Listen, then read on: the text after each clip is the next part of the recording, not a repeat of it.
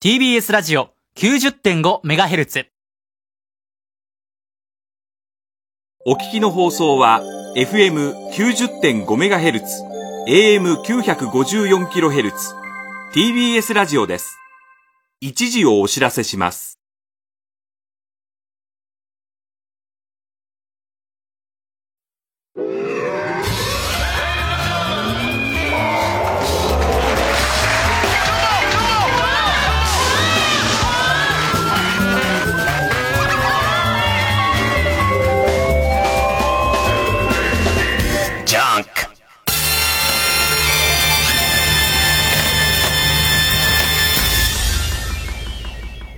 週気づいたこと。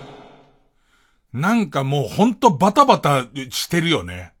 あのー、まあ、コロナで、新コロで、またいろいろルールが、その、新コロもいよいよの状況になってるじゃん。なんか緊急事態宣言出る出ないみたいになってて。で、TBS ラジオの中をまあバタバタしてて。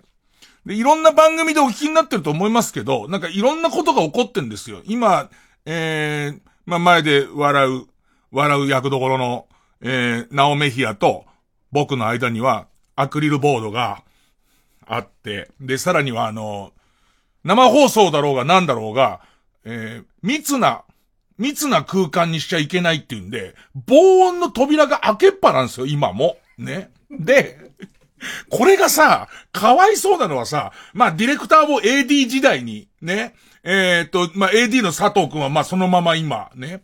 このドアを、もう、が開いてたらいつももう怒鳴りつけられてるから、てめえ生放送、生放送でドア開いてんじゃねえかバカ野郎っつって、ね。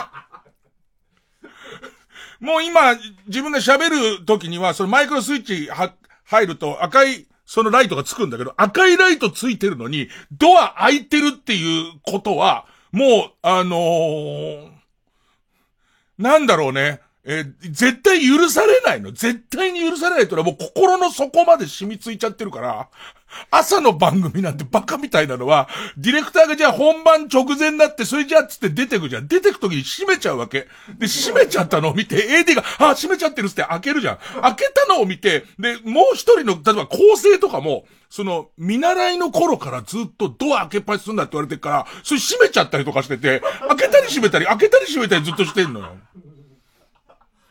なんか、で、別にできるんだね、これ開けといたところで、な、なん、なんとなく。俺さ、バカみたいだなと思ったのはさ、あの、何年か前からスタジオに持ち込むパソコンを、ちょっといいのに変えたの。理由は、前のやつで何の問題もなかったんだけど、それはね、ファンの音がうるさいのよ。ちょっと。なんか、ファンの音がちょっとだけしてるのよ。っていう理由でえらい高いパソコンに変えたのに、関係なくない？別にこんなの。開けっぱでいいんだよ、もともと。プレハブ小屋でやりゃいいんだよ、なんか。別段。で、さらには、まあ、よくわかんないオフレが上から来るわけよ。まず俺が一番謎なのは、会議60分までっていう。で、これももう一ランク進んじゃって、会議室開けっぱなしにした上で、スタッフ何人までで、で、なるべくテレワークで、いわゆるその、えっ、と、ネット、ネットとカメラ使った会議にしろみたいな、えー、ことも付加されてんだよ。まあ、会議60分までってあるじゃん。ね。多分、番組制作にそんな関わんない人が作ったと思うんだけど、いや、こっちは30分にしたいよ。だけど、あアイディアが出ないから長くやってるだけのことで、そこの器決められたって、ね、60分以上ダメだって言われたところで、こっちは逆さにして振ってもアイディア出ない。しかもさ、こんな状況だからさ、コロナでやんなきゃなんないことの、会議しなきゃなんないこと山ほどあるわけじゃん。そこさ、60分で切れるって思ってるあたりが、会議やったことないのって思うのね。で、あと、謎のルールはあと、スタジオ内が生放送7、4人まで。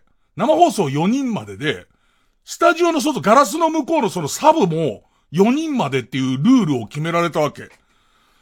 どうすんの？じゃあ今日さ、もうライブが中止になったおかげでスケジュール、あの過密スケジュールが少し緩くなったから、もう突如生ゲストで、太陽とシスコムーンが来るってことになるじゃん、急に。みんないろんなスケジュールが、あ、ごめんごめん。T&C ボンバー、T&C ボンバーが来るっていうことになるじゃんね。稲葉ちゃんだけ表だって俺は話聞かなきゃならないから、で、そうなっちゃうと、美穂と、稲葉敦子と、一重コナムーブと、俺になっちゃうじゃん、どうやったって。お前どこから紛れ込んだんだ、この団子っ腹お前シスコむんじゃねえだろ、ちっしょねで、そうすると、闇はっつったから。あいつ、あいつ、多分さ、えっ、と、次の CM で、あの、えー、稲葉敦子ちゃんと、一旦表に出た美和と交代することに、するから、なんつってるけど、俺もともと稲葉ちゃんがすげえ好きだから、稲葉ちゃんとすごい話しちゃうから、おそらく忘れられちゃってると思うんだ、俺と、俺としては。ね。あのー、さらに、サブ4人までのルールがまた謎で、ね。まあ、ミキサーの岡部さんはい、りますよ。ミキサーの岡部さん以外はもう、な、なんだかそのつま、つまみがなんだかわかんねえんだから、なんでそんなにいっぱいつまみがあるのかがわかんないんだから、ね。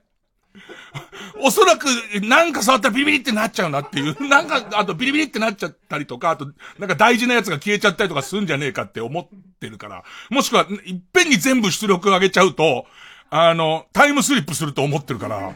だから、ミキサーの岡部さんはいるよね。で、いるじゃん。あと、まあ、ディレクターの金子も、あの、俺が変なこと言った時の責任は全てあいつだから。ねえーえーディレクターの金子もいるじゃんか。で、まあ、AD 佐藤もいるのね。だけど、うちの番組はその、構成三人制っていうのをし、まさかこんなことになると思ってないから、敷いてるから、で、そうすると、ガラスの向こうに、構成一人いないと、その、メール来たりすると裁けないから、まあ、一人で、その、瓶底メガネ君を今置いてるわけですよ。で、俺の前には、えー、ナオメヒアがいるわけですよ。で、じゃあどうしよう、大家君をどうしようかってことになり、じゃあ大家君は、むしろ中だねっ、つって今日なんか大家君中にいるわけ。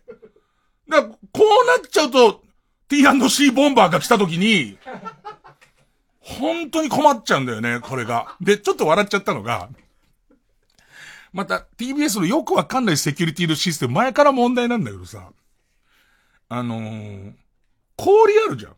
氷を作る機械が、なんなの？氷を作る機械のセキュリティがすげえ強いの。みんな気づいてる？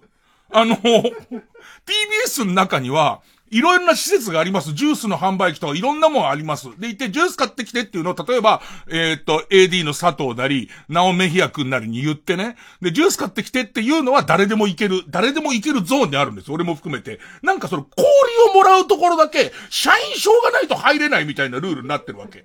で、そうすると番組始まる前に、ディレクターの金子とかはいろんなこう曲を用意したりとかしてるから、その、手が離せないわけですよ。そうすると必ず、あの、ジュース、ね、なおジュース買ってこいっつって。あと、えっ、と、宮崎プロデューサー氷っていう、そういう状況になるのよ。これを前から、ずっと、ね、の上に、サブ、今サブ4人までしか入れないっていうルールに、宮崎プロデューサー入れないわけだから。だから宮崎プロデューサーはいるんだけど、なんか表にポツネンって座ってるわけ。あの人はプロデューサーなんだけど、ただ氷を取りに来てるだけの人なんだから。もはや、何の権限もないのよ。彼にある権限は、氷のマシンに近づけるっていう権限以外、もう全く、ないっていう、この状況、何この大、大混乱感。で、昼間のラジオなんかは、もともとアシスタントもいるし、で、もっと出演者も多かったり、リポーターとか入ってくるから、結構大変なことになってて、で、先週一回、アレコードっていう変なレコードかけるコーナーのコメンテーターの人が、えー家が遠いので、家が遠い上に、まあまあご高齢なんで、あのー、スカイプ、ネットでスカイプ使って、まあ、電話出演みたいな形に、あの、してみましょう。で、今後こういう対応も多くなるだろうから、つって。で、その、電話がいいか何がいいかいろいろ考えた結果、まあ、スカイプが一番音がいいんじゃ、いろいろリハーサルをしたら、スカイプが一番音がいいってことになって、スカイプで繋いで、で、リハーサルも結構ちゃんとやったのね。で、スカイプって、その時々の回線の混み具合、まあ、その、え、かけてる側のネットの混雑具合とか、そん時繋がってる、なんつうの？サーバーなのか、で、えっと、で、電波食べ、電波食べ虫、電波食べ虫とかの、ね？えっと、電波遮り入道みたいな、電波が直線通ってる真ん中のところにちょっとだけこう体入れてくる、入道の必要性。そんなに大きくなくていいんだけどね。で、その、えー、っと、やつかわかんないけど、突然、リハーサルが生放送直前まで全く大丈夫なのに、もうすげえ本番ガビガビだったりとか、あと、これも大変だったのは、本来来るはずだったゲストが、もうその、各事務所とか、手配してる各映画会社とか、それからあと、まあ、各局、えー、TBS ラジオも含めて、そのいろんな都合によって方針が違うの。で、その時来る予定だった俳優さんが、前日夜になって来られないってことになって、で、誰か来てもらえるゲストいませんかって言ったら、和母本舗の梅垣さんが急に来てくれることになって。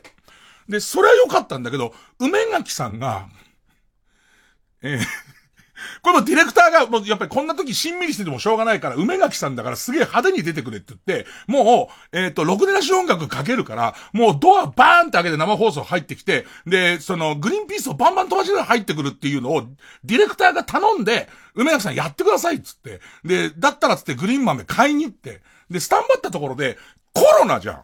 ね。豆出していいのかっていう議論が、本当に、梅垣さんが入る数分前に起こるのよ。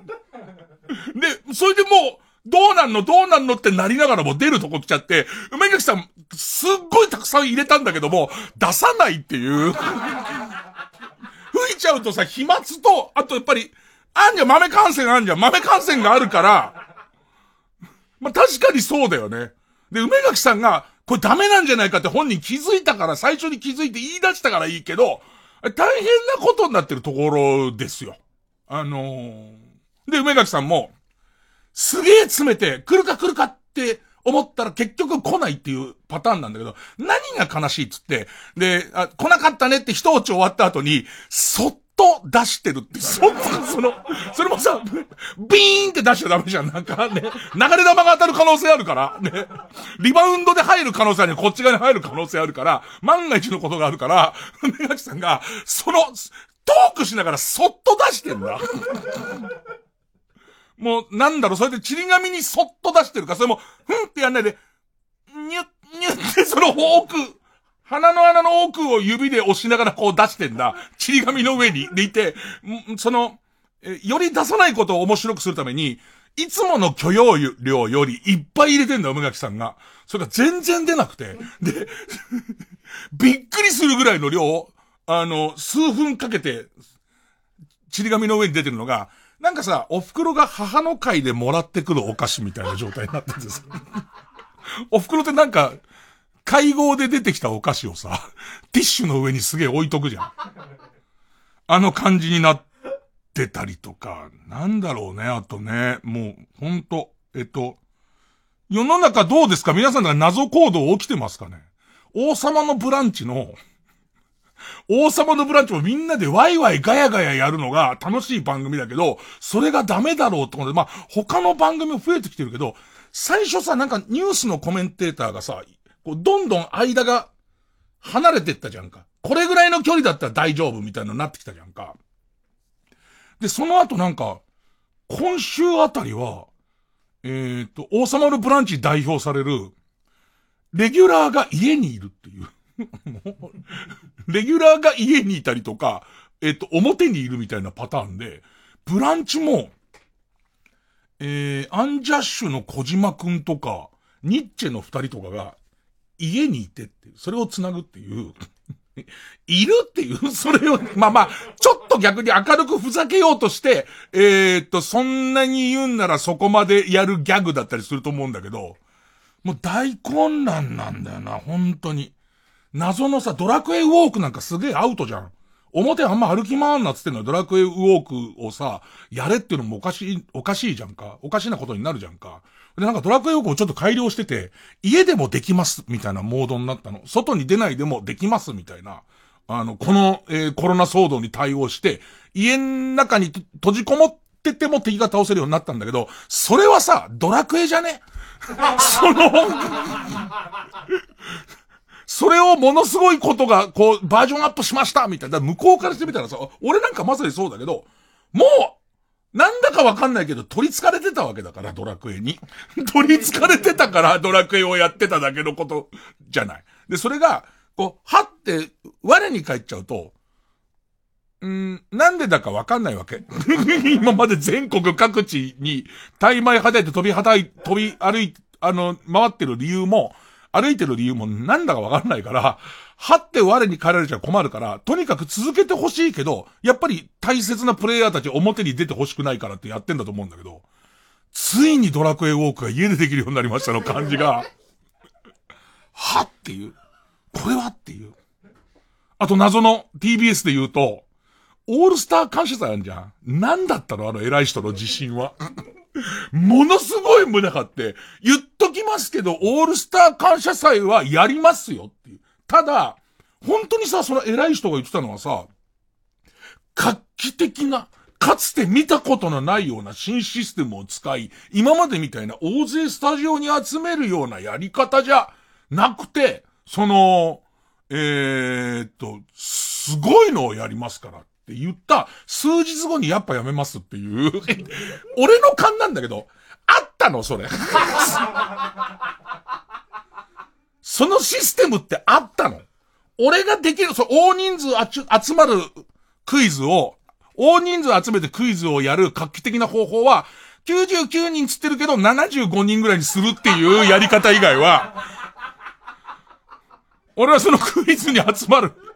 もともと大人数来るのが売りのクイズだから、それしかこう、俺にはアイディアはないけどね。ただそこにエキストラの人足しちゃうから、結局その人たちも感染の可能性が出ちゃうから、まあなんとも言えないんですけども、いやもう本当にね、いろんなこと起きすぎ。やるよ、えー月曜ジャンク伊集院光る深夜のバカ力。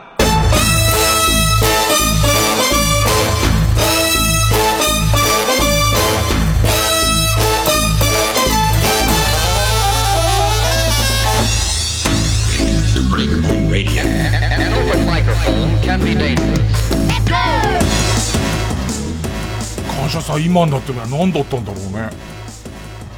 みんな家からやる感じ。家からみんなで。それだとあれだよね。あの、リモコンのあの、赤と黄色と緑と青のボタンを使ってやりましょうっていう、普通のやつだよね。視聴者参加の普通のやつだからね。あ、何だったのか白状してほしいよね。ただ単に、はったりで大、大ボラ吹いただけっていう。ね、なんかね。だ世界中、世界中今浮ついちゃってる状態で、俺の中で勇気ある行動だなって思ったニュースは、なんかね、イギリスとかでも、その、マスクとか、あと何や、えっと、白衣とか、そういうものが全然足りないんです。その、え特にお医者さん、医療の現場にいる人たちが使うようなものが全然足りてないっていうんで、結構こう、えー大混乱してる中で、あの、医療系フェチの人がコスプレをする。あの、医療系フェチの人っているわけですよ。で、その人たちがコスプレに使う、コスプレ専門店、それも医療に特化したイギリスの専門店があって、で、そこのマスクから、そこはその、マスクとか、何、聴診器とか、それこそその、えっ、と、白衣の類とかも全部コスプレ用に、かなりきちんとしたものが揃ってるっていう、超メジャーな専門店が、干潮器とか、注射、注射器とか、全部揃ってるっていう、その専門店があって、で、なんかね、そこに、国の関係者が来て、そちらにそのマスクや白衣があったら、えっ、と、こっちに特別に売ってくれないかっていうことがあったって。で、それは実際その、えーコスプレ専門店のサイトにも出てて、で、それで国にきちんとできる限り提供することにしましたって書いてあって、俺が感動したのは、会議で、コスプレ専門店を知ってるって言った人だよ。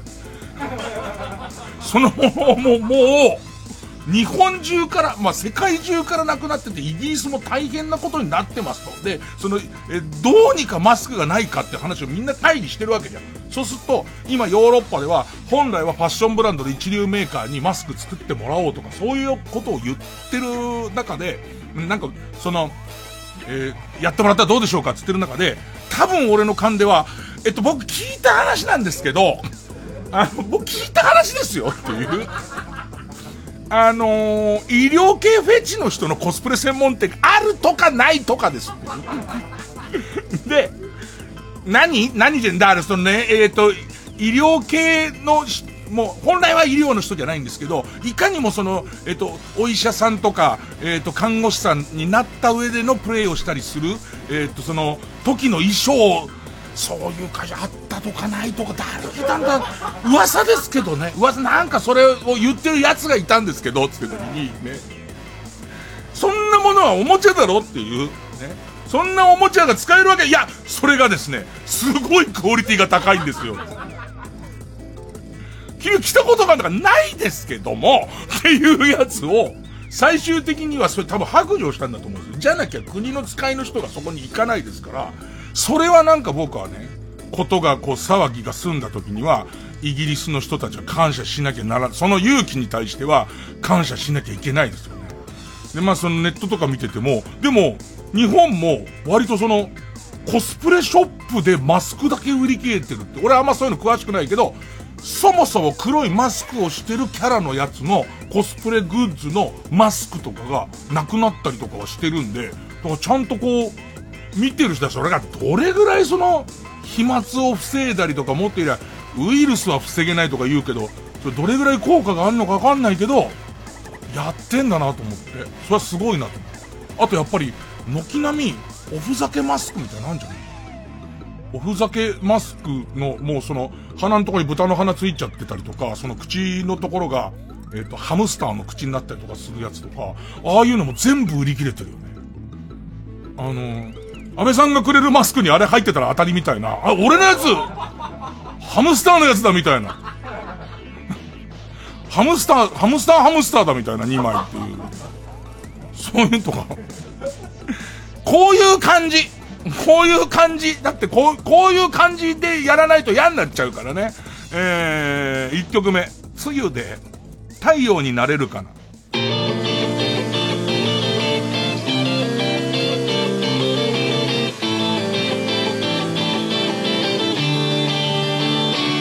雨が降ると心が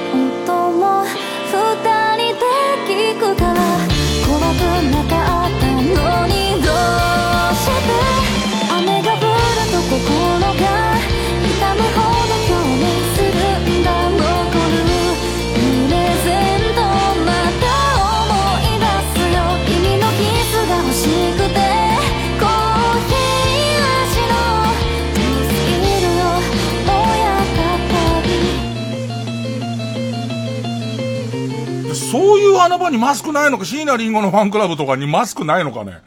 なんか、その、あと、えっ、ー、と、あれは広角機動隊のコスプレの人すげえ、あれがどれぐらい中に本当のフィルターが詰まってるかはわからないけれども、少なくともなんかね、大丈夫そうじゃん。周りの人に広角機動隊用の、なんかすげえやつあのー、あれ、えっ、ー、と、ダースベイダーとかのやつも、周りの人は安心するじゃん。これは大丈夫だろうって思うから、少なくともなんかマスクしない人がいるんでイライラしてるっていう感じだったらは、やっぱあの広角機動隊のやつやった方が俺はいいと思うけどね。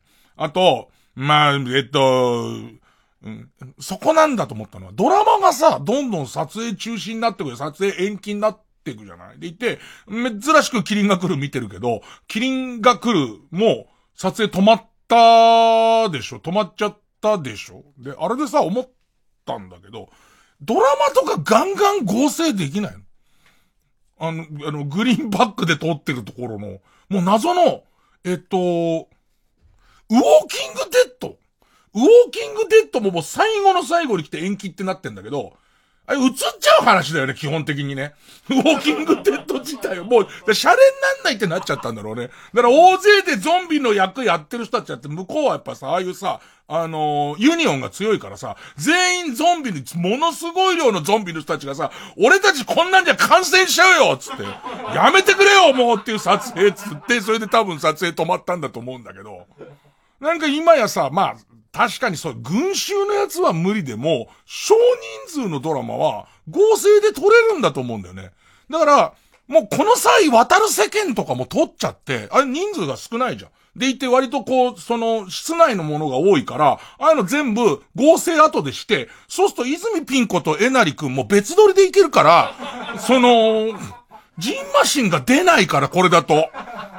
だからむしろ今、だからむしろね、今できることをやんなきゃいけないんですよ。渡る世間の新しいやつを、そのグリーンバックでえなりくんを取っておけば、全然その、あのー、ピンコロナが出ないから、その、痒くなっちゃう。あれはでも痒くなっちゃうだけでは大丈夫なんですけど、それ、僕はそういう、そういうこと提案していきたい。何もかも自粛自粛って言ってたらね、みんな心が縮んでっちゃうから、今いいこと言ったでしょ。ね、いいこと風のやつ言って CM 言っちゃえば大体大丈夫なんだから。 JUNK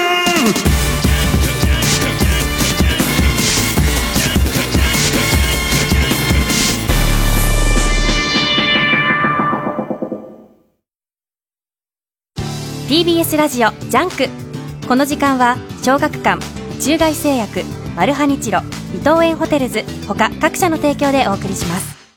薬屋の独り言。これは人さらいにさらわれ高級へと連れ去られた発行の少女マオマオの物語である。人種様あらすじ詐欺はいけませんよ。薬草マニアの少女が高級の事件を解決。薬屋の独り言マオマオの高級謎解き手帳。小学館から絶賛発売中。もう中外製薬諦めようかなって。なぜ？知れば知るほど、やってることが新しすぎて。はあ、コーヒーと同じだ。知れば知るほどわからなくなる。今あなたが飲んでるものも、正解かどうかさっぱりわからない。え、あ、あ。藤巻亮太です。僕が主催する野外音楽フェスマウント藤巻を今年も山梨県山中湖交流プラザキララで開催します。富士山をバックに僕がリスペクトするゲストアーティストを迎えて心に残る音楽をお届けします。日程は10月3日の土曜日です。皆さん会場でお会いしましょう。TBS ラジオ公演マウント藤巻2020チケット先行販売中。詳しくは TBS ラジオのホームページイベント情報をご覧ください。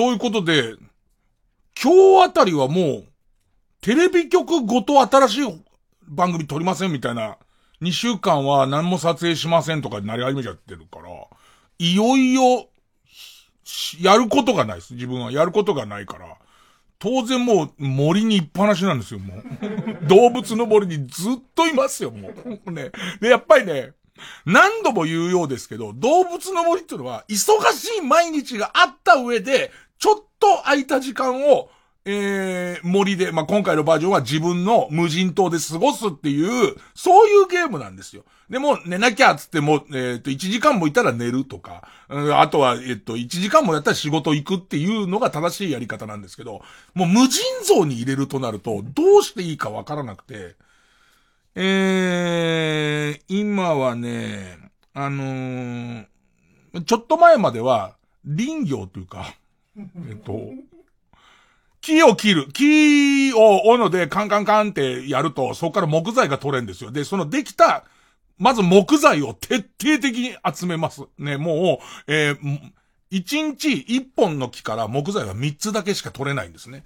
で、その、まず食事をしてすごい量、えー、島中をありとあらゆるところを木にして、で、その木が育ったんで、で、その木の、えー、を片っ端から3回叩いて木材をどんどん集めるんですよ。もうこれだけでもものすごい時間かかるんですよ。で、山ほど木材ができたら、えー、朝の6時ぐらいから始めるんで僕。朝の6時ぐらいに起きて動物の森始めますんで、あの、目覚めちゃうの。あの、いつものラジオをやってる時間に、結局週末目が覚めちゃうんですよ。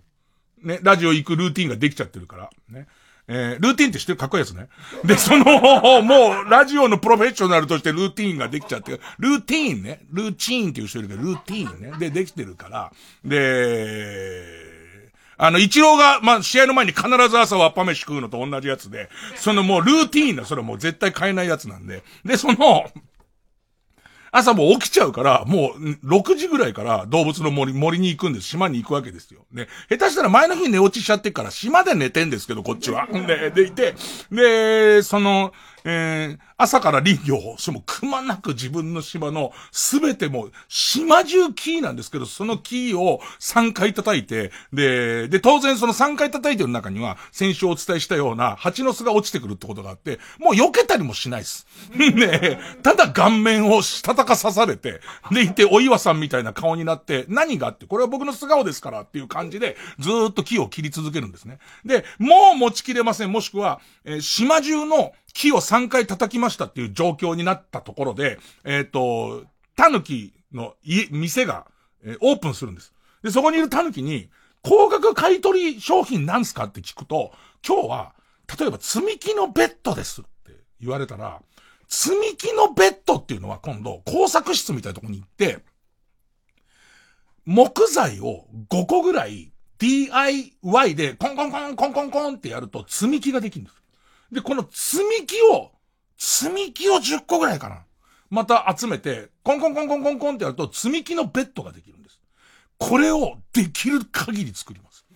もう、あの、何にも、その別にその、周りの何もめでることはないです。その、作業台の前でずっとボタンを連打するだけです。延々と連打するだけで、ものすごい量の積み木のベッドが出来上がったら、それを全部売りに行くんです。全部狸に、お前高額で買うっつったよな、つって。で、これが今のところ、あのーお金がいっぱい手に入る方法。すでになんかその、狸の親方みたいのに、言われるがままに家をでかくしちゃったせいで、常時5、60万の借金があるんで、その積み木のベッドが高額買い取りの時で2000円ぐらいなんで、それを無尽蔵に作って返さなきゃいけないってやってんですけど、ついに新たな職業が出来上がったんです。てか、偶然見っけたんですよ。えっと、日曜日の夜、昨日の夜中に、えっとね、動物の森のシステムの話をしますとね、ちょっとまだめんどくさい話になるんですけど、えっと、動物の森は俺の島、でっかい島のことです。でっかい島、無人島で行われていることで、そこに、えー動物の住民がいっぱいいたりとか、そのなんか元締めの、その狸みたいのがいて、その狸の口車に乗せられちゃう、なんか、家を建てては金を取られ、ね、あそこに橋があったら便利だと思いませんか？って、イエスって言うと、じゃあお前が10万円払え、みたいな話になってくるんですよ。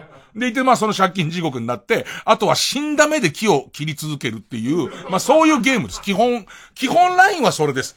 だから、なんかも、原作はカイジの地下帝国のやつあったじゃないですか。ペリカを貯めてチンチロインで巻き上げられるみたいなあったじゃないですか。あれだと思います。原作自体は。福本信之原作だと俺は思ってますんで、その、中に、えー、あの、カイジの地下帝国編で、え外出券を何ペリカで買えるみたいになったじゃないですか。あれと一緒で、なんかマイルを貯めると、マイルっていうシステムがあって、マイルを貯めると、マイル旅行券っていうのを引き換えられて、なんかね、離島に行けるんですよ。その無人島と別の離島にちょっと行けるんです。で、離島は、自分の島の10分の1ぐらいのミニサイズの島なんですけど、あの、ランダム生成されてるらしくて、まあ、数パターンしかないらしくて、その、まあ、どこ着くかわかんないけど、違う島に一旦行けるんです。で、そうすると、違う島にしかいない昆虫とか、違う島にしか生えてない果物とかあるんです。で、それを、こう持ち帰ってきたりとか、できるんですね。違う島にしか埋まってない鉱物とかあるんですよ。で、それを、えっ、と、取りに行くっていうのがこの離島の使い道なんですけど、最初のうちは、離島に行って、そこに生えてる木を根こそぎ抜いてくるっていう、抜いて持ってきて自分のところに植林していくっていう、あの、一から育てることもできるんですけど、あの、うちはとにかく早くベッドを作んなきゃいけないんで、もう完全にその離島を丸裸すべての木を引っこ抜いていって、持って帰ってきて、こっち側に植えるっていう、なんですよ、それやり方、やり方です。あのー前の、前のを歩いてる薄毛の人の髪の毛をむしり取って自分に植える感じのやり方をしていくんですよ。それをやってったんですけど、なんかね、初めて、夜中に、その、離島に行ったの。あの、夜中に離島に行ったら、これは夜中行くと必ずそうなのか、その離島がたまたまそれが多いとこなのかわかんないんだけど、初めて夜中の離島に行ったら、タランチュラがいる。すごい量いる。あのー、自分の島にもたまにタランチュラ出るんです。結構頻度が少ないんです。たまにタランチュラが出て、タランチュラ刺されると、もう一気にぐーっと気失って、気がつくと家の前に運ばれてるっていうところなんですけど、そのタランチュラがやたらいるっていう、島に行ったのか、夜中の離島にはタランチュラがいっぱいいるのかわかんないんですけど、取っても取ってもタランチュラがいるっていう。で、このタランチュラは、ものすごく動きが速くて、俺がドンク再生もあって、10回出会ったら9回刺されて気絶します。震えて。震えて気絶します。で、でも1回、10回に1回ぐらい、レアなタランチュラが10回に1回ぐらい取れることがあるんですけど、これをタヌキはすごい効果に買い取ってくれるんですよ。あんだけのもう、その刑務作業のような、あのーベッド作りで2000円しかもらえ、2、3000円しかもらえないのに、タランチュラ1匹8000円で買い取ってくれるんですよ。で、タランチュラうじゃうじゃの島に行ったもんだから、もう一攫千金なんです。木なんか抜いてる場合じゃないんですよ。とにかくタランチュラを取るなんですけど、これがとにかく俺のドン臭ささで、まあ、よし、8000円、8000円と思って、その、えっ、と、虫取り網をバサって振るんだけど、なんだろうね、引き付けが足りなかったりとか、うんあと逆に言うと差し込まれたりとかして、必ずガブっていかれて、ブルブルブルブルーっつって、でいて、ぽやーって言って気失って、で、離島に行ってるとかちょっと芸が細かいのは、離島に行ってる時は家までは戻されない。離島の入り口の飛行場のところで、その俺を連れてきてくれたパイロットの人に、あ、あの、今気がついたっつって。あの、緊急、緊急ヘリの要請は、えーキャンセルする。要、死にかけてたんだと思うね。その、緊急ヘリの要請はキャンセルするって。体大丈夫ですかとにかく危険な虫もいるんで気をつけてって言われて、はーいって言われて、またタランチュラに向かっていくわけ。ね。ほいでいて、さっきは、ちょっと遠すぎたから、近づこうと思うと、当然近づけば、ガブッつって、ブルブルブルブルーつって、また、ガクガクってなったと思ったら、はーっつって、ああ、気がついた大丈夫ですか？緊急ヘリの要請は今キャンセルしておきましたから。虫がいっぱいいるから大変ですけど、あの、頑張ってくださいって言われるのね。でも、8000円だから向こうにいるやつは。あね、次だ。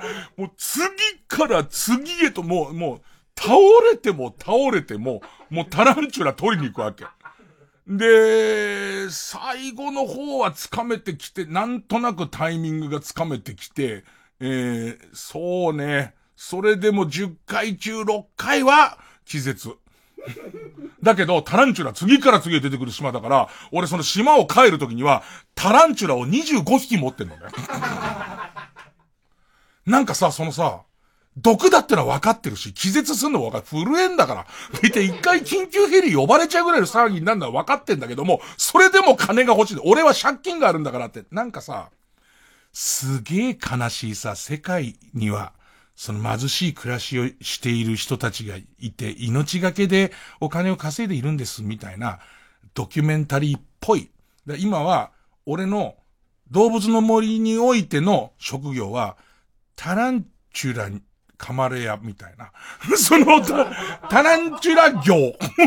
ね、タランチュラで、怖えのが、タヌキがいくらでもタランチュラを買い取ってくれるとこなの？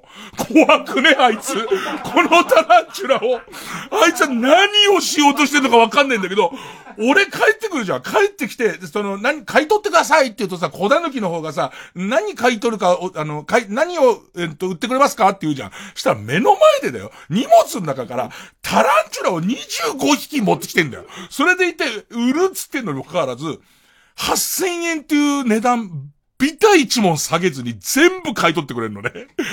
お前それどこに流通させてんだよっていうのと、あとわかんねえけどもう多分ゲームやり始めてから、タランチュラに噛まれてる回数がまあ半端ないから、俺多分ね、次島行ったあたりで、スパイダーマンになってると思うのね。変な能力が目覚めてる気がするんだよね。タランチュラやめらんないわ。8000円だもん。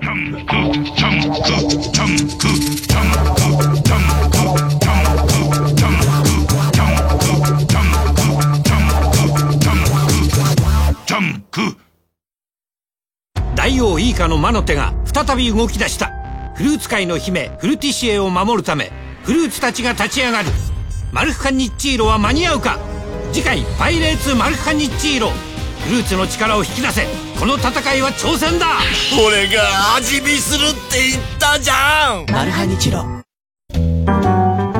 マグサ三浦淳です。伊藤マグサ成功です。この度東京国立博物館の東洋館だけにフォーカスした音声ガイドができました。その名も東博東洋館見聞録ということでね。なるほど、えーまあ、マグサのことがね、これを聞いたらよくわかりますよ。そうだよね。うん、そこを謎解いてもらうことと。ぜひぜひ。まあ、おじさん二人がってここには原稿には書いてあるけど、うんええ、俺、もうおばさんだから。ここは言っとくわ。おばさんがいろいろ東洋館のことを見ながら雑談しているという模様を聞いてほしいということです。はい。ということで、詳しくはスマートフォンアプリ耳タブで聞いてね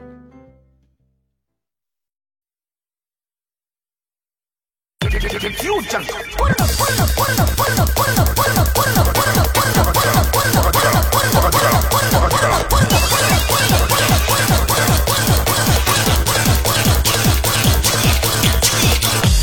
深夜のバカ力。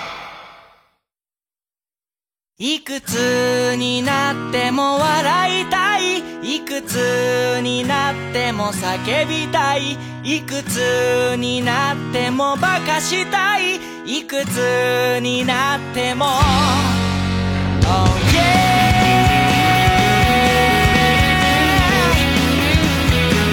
ここで吉田山田の「いくつになっても」をお聴きください。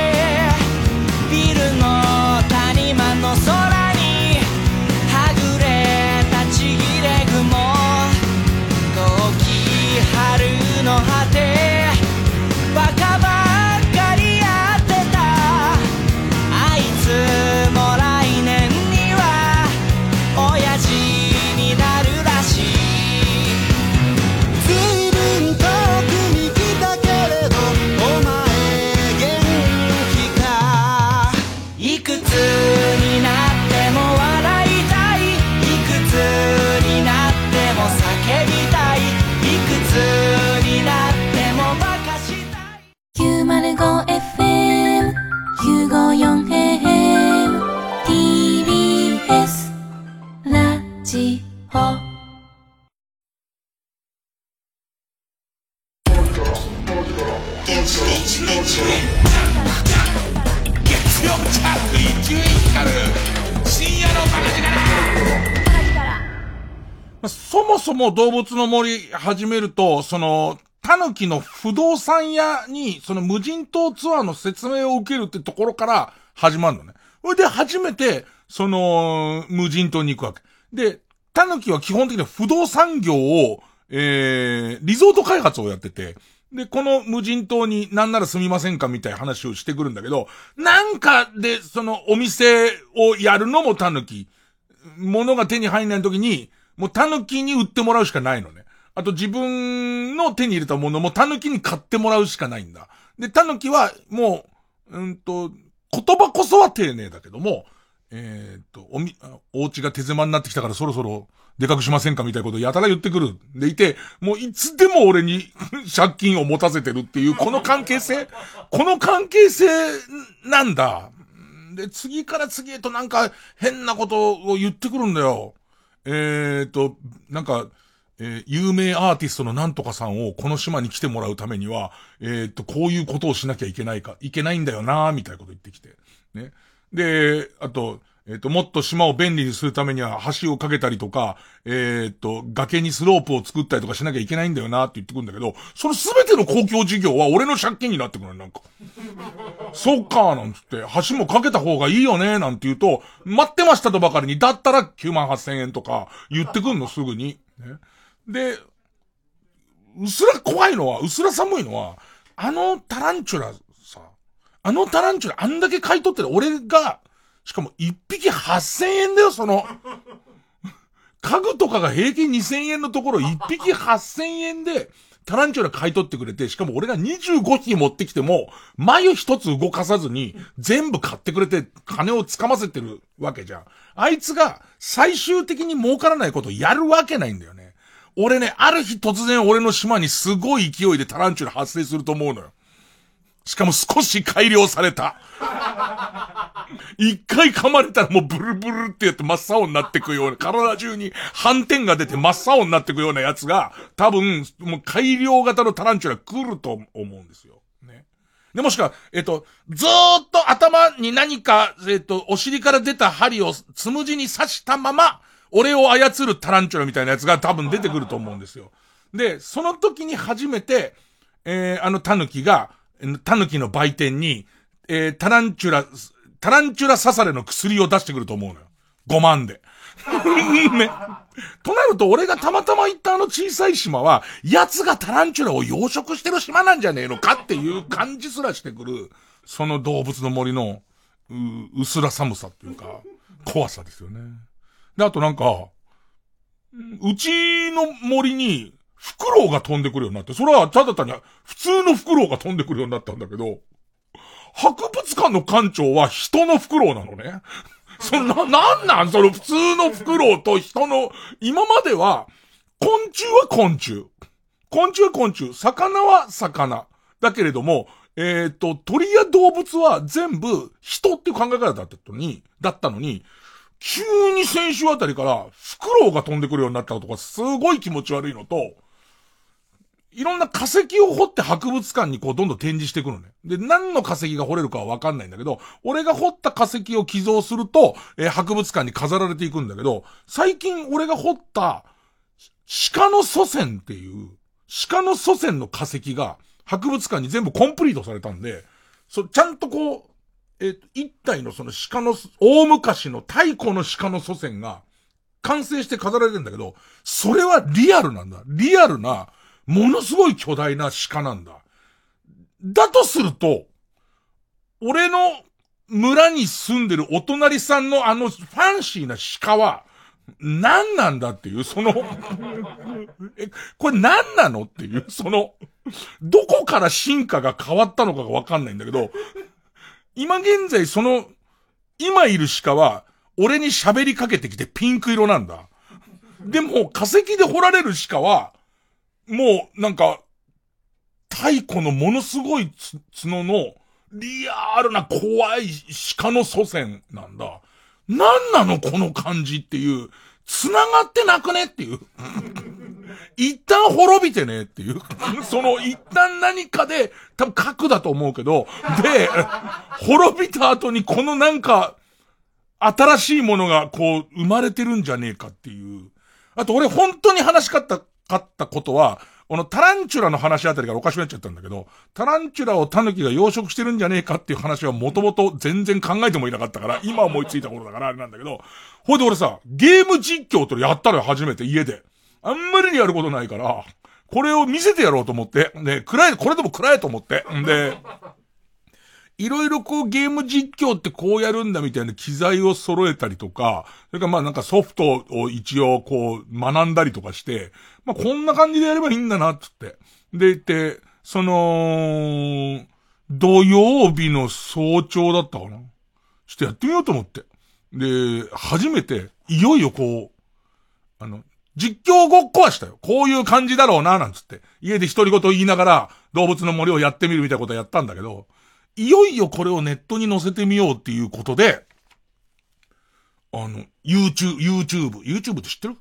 で、その、えっ、ー、と、YouTube、YouTube につないで、まあ、今までこう別に放置しっぱなしだった自分のアカウント、たまになんか気が向くと、えっ、と、可愛い動物とか、ね、えっ、と、えー、猫とかを投稿してた自分のチャンネルに急にテストですっつって、配信してみてドッキドキするんす、げえ、その、配信自体が。だって、大体さ、何にも誰にも言ってないからさ、あの、見てるかどうかもわかんないんだけど、一応公開っつって、今まで非公開とか何回かやったことなんだけど、公開って言うんで配信してみたわけ。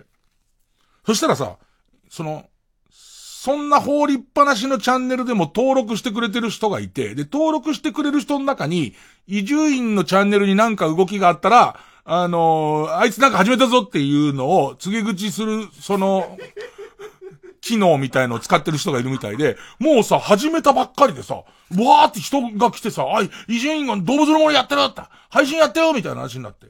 で、どうも、なんつって。ね、朝、朝からすいません、なんつって。で、で、今、今動物の森をや、やった、やっています、なんつってね。で、ね。したらどんどんチャットみたいの来るんだから、チャットでさ、もう、もう花の5分ぐらいのところでさ、ヒカキンみたいにテンション高くしろっていう命令が来てさ、で、マイク繋がってんのにさ、気持ち悪いやついるっつって俺。ねまさかのヒカキンみたいにっていう、じゃあもう、もう一回配信やめてボイパをやらなきゃならないじゃん、俺。ブーコ、ブー、チョッチョみたいなやんなきゃならないでしょ、きっと。伊集院です、みたいなやんなきゃいけないでしょ知らねえっつうの。知らない、こんなに大雑把なヒカキンの模倣もないけど。それで、あの、嫌な気持ちになりながら、まあ、でも中には、やってくれてありがとうって言ってくれる人がいたりとか、そうなってんだって言ってくれてる人がいたりとか、やっぱやってみるもんで、で、その、やってみるとわかるんだよね。ちょっと伊集院さんの声が、その、ちょっと鍾乳洞で喋ってるみたいになってますけど、みたいな。ね。で、まあ、俺のその部屋からやってから、俺の部屋は鍾乳洞だから、多分それの感じは出ちゃってるんだろうなと思うんだけど、それにしてもおかしいってなってて、で、ちょっとチェックしてみたら、あ、なんか音声入力を俺は二つ、こう、あの、えー、入力をしちゃってるから、それがちょっとずれて、変な音に聞こえちゃってるっていうのが分かって、それを直すことができたりとか、あとなんだったっけな、えっと、教えてくれる人とかもいるわけ。こういうことをやると、動物の森はこういうことですよ。あ、そうなんだって言いながら、こう、その刑務作業を見せてるわけ。その、みんなに見せてってんだけど、途中でその音の調子がどうだっつってる時かな。えっ、ー、と、そのソフトの設定をいじってる時に、何かを切り、切り替え間違えちゃったらしくて、任天堂スイッチの画面じゃなくて、あの、ノートパソコンのカメラがパッて、って切り替わっちゃって、思いっきり寝起きの、てかほとんど寝てないで森にいた、えっ、ー、と、で、しかも俺、はずきルーペかけてんの、その時。すげえそれ細かい機械の設定が大変で。で、もっと言えばだけど、なんか、ほんの数十分前まで、パンツ一丁だったんだけれども、何か虫の知らせで、あの、ジャージ着てて、それ大丈夫だったんだけど、顔を晒しちゃうっていう。で、しかも、はずきルーペをかけてるままの、あの、顔を晒して、ものすごい照れるみたいな、ちょっとした失敗もありながら、やっちゃったよ。ゲーム実況。YouTuber なんじゃない？これもう YouTuber なんじゃないの？もしかしたら。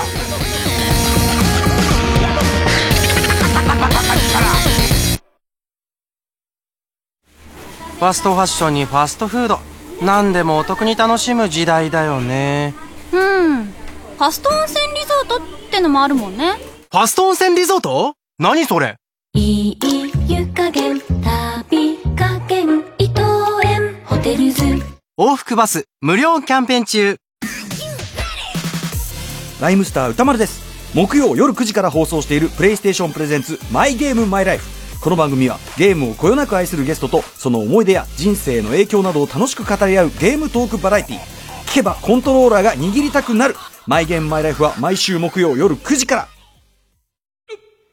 世界800万人が熱狂したドラムタオ。今年の新作は祭りが響くと書いて最強。ドラムタオが送る地球の祝宴が日本列島を突っ走る。TBS ラジオ公演 DRUM TAO 最強は7月16日から18日まで Bunkamura オーチャードホールで開催します。チケット先行販売中。詳しくは TBS ラジオのホームページイベント情報をご覧ください。TBS ラジオ JUNK。この時間は小学館中外製薬マルハニチロ伊藤園ホテルズ他各社の提供でお送りしました。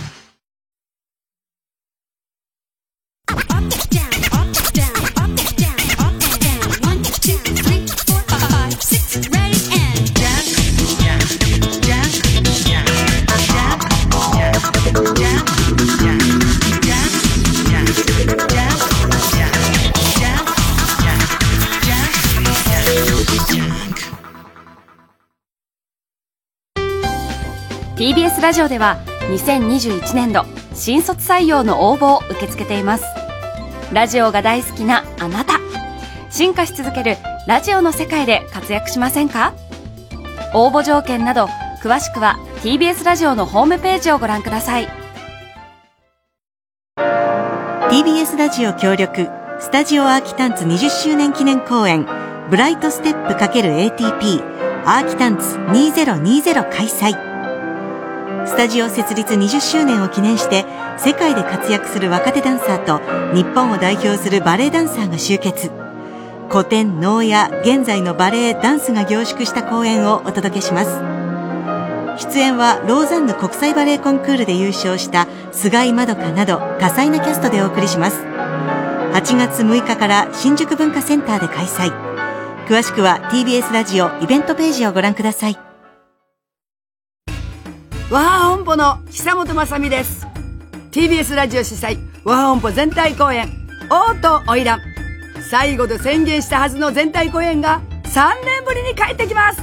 今回は日本の和の伝統芸能をバカバカしくもおしゃれな和ハ流にアレンジ笑いあり感動ありのエンターテインメントショーをお届けします。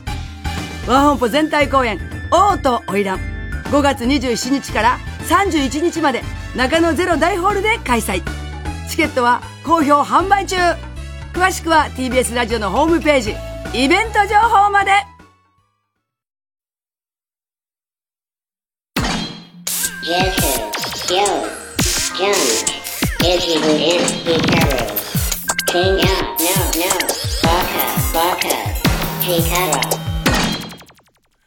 でもなんかその、ゲーム実況の、ゲーム実況のペースの喋り方みたいのがあんまわかんなくて。でもなんか分かりかけてくるのがちょっと面白いね。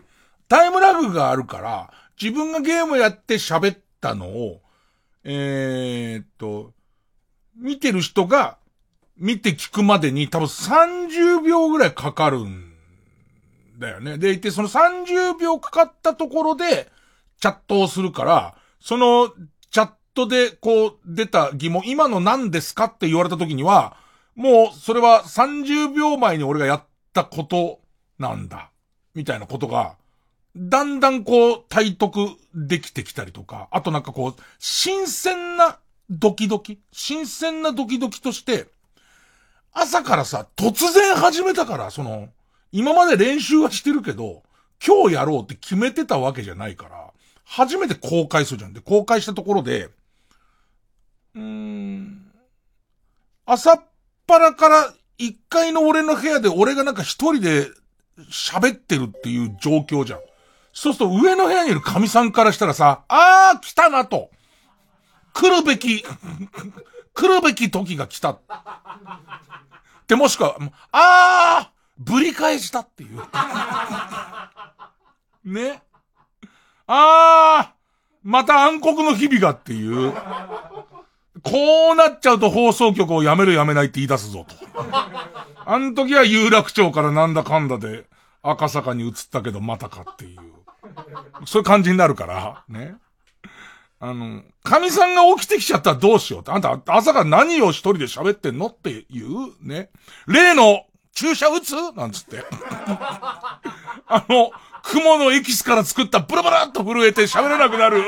お前だったのか集めていたのはお前だったのかね、その、えー、って言いに来る可能性がある。もしくはいつも起きると朝からご飯ご飯言ってるから、ご飯できたわよって言われる可能性あるわけ。ね。で、このドキドキが、このドキドキ久しぶり、久しぶりの、その、えー、中学生ぐらいの時に、オールナイト日本ごっこを自分で、その、ラジカセとか、こう、で作ってる時に、お母さんが急に、晩ご飯できたよケンちゃん晩ご飯って言われてるやつがガンガン入っちゃう。あの、ね。すげえ DJ になってんのに、頭の中ですげえ DJ になって、その友達ができないなんていう悩みのハガキが、まあ俺が書いたやつだけど、俺から来てるやつに対して、友達ってそんな必要かなみたいなことを言ってる時、ケンちゃんなんつって、言う、言う、あん、あんたしつこく言うから厚揚げ焼いたんだからねなんて下から入ってちゃってる、あの感じあるじゃん。あの感じ。あの感じのドキドキみたいのを久々に、あのー、味わったりとしましたね。一応また、またどかどっかで、今のところテストテストってやってるんで、どっかで本番はやろうかなって思ったり、まあまあ、変な言い方だけども、こういうご時世で、まあ暇を共有できる人がいるんだったら、まあまあ、見てもらったりとか。だから、タランチュラに刺されましょうが今度開演される可能性がありますんで、夜中急に俺がすごい勢いでタランチュラに刺されてるところを見たいっていう人がいればですよ。いればまた配信するんで、あと何？俺 YouTube のことが全然わかんないから、噂に入ってくることで、こんなことやんの？っつったら、あれでしょ？なんか、あの、上手に見せるか見せないかに、YouTube 側から卑猥だって判断されない程度に上手に、えっと、は、はみ乳とか見せたり、金玉袋とか見せながら、チャンネル登録お願いしますって言うと、その、チャンネル登録の数が増えるみたいな話あれはもう違うの、今は。今は違う。お色気を振りまくことで上手にチャンネル登録を増やさせるのには、パンツが見えてる方がいいと俺は聞いたけれども。で、パンツが見えてるぐらいチャンネル登録されるんだったら金玉が見えてる方が絶対いいはずなんですよ。だからまあ、今、今一応金玉見せてますんで、まあよ、よろしかったら。何で検索すればいいんだろう？伊集院光で検索すると許可した覚えのない動画でいっぱいだから。だから、あの、えー、伊集院光スペースチャンネルかなんかで、伊集院光と、えー、配信とっていう名前で出てます。でいて、登録したはいいけども、前の動画をと、俺、上げてから、おそらく2年ぐらい経ってるから、いつかは全然わかんないですけども、もしかしたら突然タランチュラに刺されましょうみたいのが始まるかもしんないですわ。とりあえず曲いきますか。えー、曲、えー、今日ゲストでいっぱい喋ってくれました。太陽とシスコムーンで、月と太陽。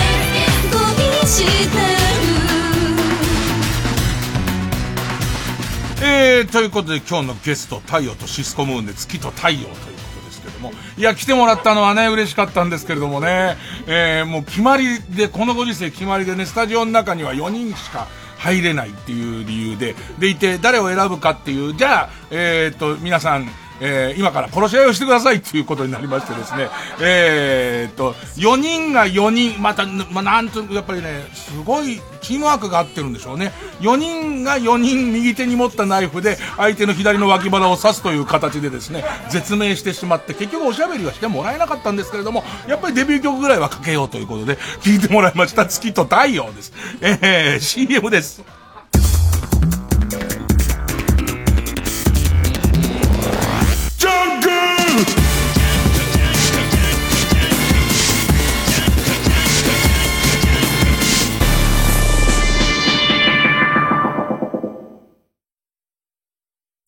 TBS ラジオ JUNK。この時間は小学館中外製薬マルハニチロ伊藤園ホテルズ他各社の提供でお送りします。3度も映画化された大ヒット漫画「三丁目の夕日夕焼けの歌」テレビもエアコンもないけど豊かだった昭和30年代を描く1話読み切りのショートストーリー。全国の書店コンビニでコミックス発売中。小学館。1967年から15年間にわたり放送された伝説の深夜ラジオ番組金曜ナチチャコパック傑作集1974年版を4月22日に発売します。当時の担当ディレクターが選び直した熱い内容が今蘇ります。CD2 枚組の3巻セットで税込1万1000円です。別途送料頂戴します。ご予約はフリーダイヤル0120-234-954 0120-234-954まで。パソコンスマートフォンからは TBS ラジオおすすめで検索してください。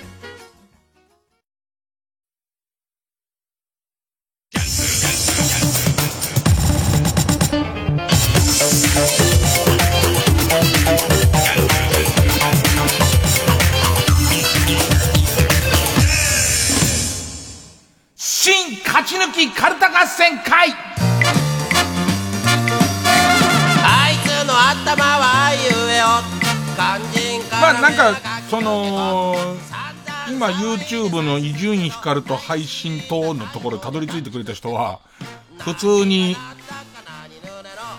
カバの動画とかしかない。それも1年以上前から放置してある。小人カバカバの動画とかあとえー、3年前にえー、上げた16秒間の緑亀の動画とかしかないですから、ね、ゲーム配信とか期待したところで、ね、あのー、何にもないですからね、えー、無駄足だと思いますよ。さあ、えー、番組オリジナルのカルタを作ろうという新勝ち抜きカルタ合戦会のコーナーです。えー、このコーナー毎回2つのテーマのカルタが戦って、生放送で番組を聞いている皆さんからのメール投票で勝敗を決めます。で、対戦するのは前の週から勝ち抜いてきてるカルタと、現在たくさんのテーマ同時に募集している予選ブロックの中で一番盛り上がってるチャレンジャーのカルタです。えー、勝つごとにあ行のカルタは家行、家行は作業と進んで、負けると予選ブロックブロックに逆戻りです。えー、和行まで勝ち抜けばカルタ完成でゴールインです。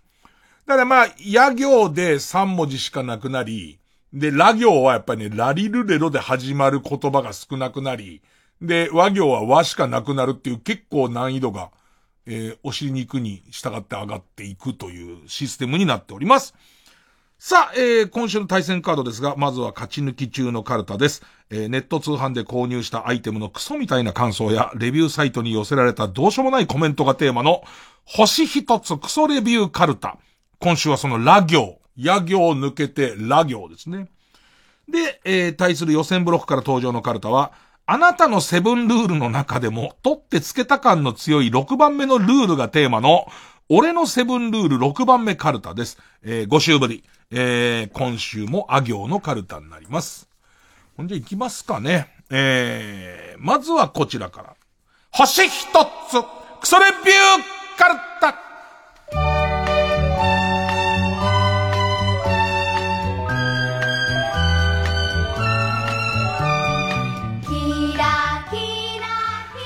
リルレロはやっぱりね、被りますし難しいんですよね。えペンネームイエロー軍曹。星一つクソレビューカルタ。ラ。らっきょう甘酢漬け。